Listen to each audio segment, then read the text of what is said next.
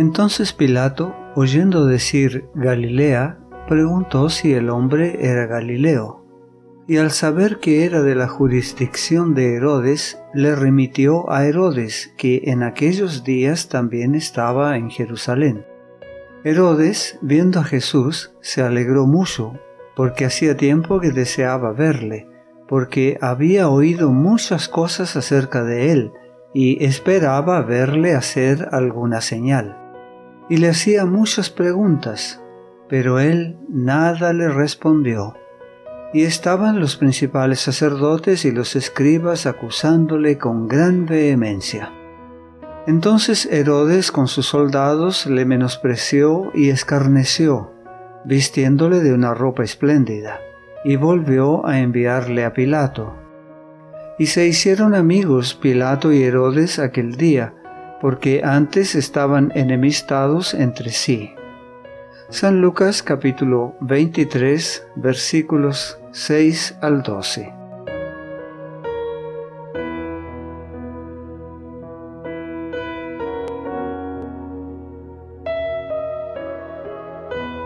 Pilato se enfrentaba a un dilema. Estaba plenamente convencido de que Jesús era inocente y había anunciado públicamente su parecer al respecto. Su decisión de liberar a Jesús solo era superada por la determinación de las autoridades judías de que Jesús fuera crucificado. Durante unos cinco años, Pilato había sido procurador de Judea, que en la época incluía también a Samaria, y durante ese período se había granjeado la enemistad de los judíos, y temía que si los desagradaba aún más, pondría en peligro su cargo. Sabía muy bien lo traicioneros que eran algunos de los líderes judíos. También sabía que el odio que sentían por Jesús se debía exclusivamente a la maldad de ellos. Por lo tanto, Pilato debe haber imaginado que estaba resolviendo el dilema al enviar a Jesús a Herodes, pues así esperaba conservar la buena voluntad de las autoridades judías y a la vez evadir la responsabilidad por la muerte de alguien que evidentemente era inocente.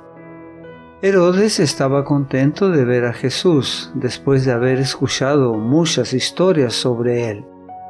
Este Herodes era aquel cuyas manos se habían manchado con la sangre de Juan el Bautista. Cuando oyó hablar de Jesús por primera vez, quedó aterrorizado y dijo, Este es Juan, el que yo decapité, que ha resucitado de los muertos, por eso actúan en él estos poderes. San Marcos capítulo 6 versículo 16 y San Mateo capítulo 14 versículo 2. Sin embargo, Herodes deseaba ver a Jesús. Ahora tenía la oportunidad de salvar la vida de ese profeta y el rey esperaba desterrar para siempre de su memoria el recuerdo de aquella cabeza ensangrentada que le trajeron en un plato. También deseaba satisfacer su curiosidad y pensaba que si ofrecía a Jesús una perspectiva de liberación, Jesús haría cualquier cosa que se le pidiera. Mirando al rostro sereno del Redentor del mundo, leyó en él solamente sabiduría y pureza. Tanto él como Pilato estaban convencidos de que Jesús había sido acusado por malicia y envidia. Y le hacía muchas preguntas, pero él nada le respondió. Herodes interrogó a Jesús con muchas palabras, pero durante todo ese tiempo el Salvador mantuvo un profundo silencio, permaneció como quien no oye ni ve nada. La conciencia de Herodes era ahora mucho menos sensible que cuando había temblado de horror al oír a Salomé pedir la cabeza de Juan el Bautista. Durante algún tiempo había sentido intenso remordimiento por su terrible acto, pero su vida licenciosa había ido degradando siempre más sus percepciones morales y su corazón se había endurecido a tal punto que podía jactarse del castigo que había infligido a Juan por atreverse a reprenderlo. Ahora amenazaba a Jesús, declarando repetidamente que tenía poder para librarlo o para condenarlo. Pero Jesús no daba ninguna señal de que le hubiese oído una palabra. Herodes se irritó por este silencio. Parecía indicar una completa indiferencia hacia su autoridad. Para el vano y pomposo rey, la reprensión abierta habría sido menos ofensiva que el no tenerlo en cuenta.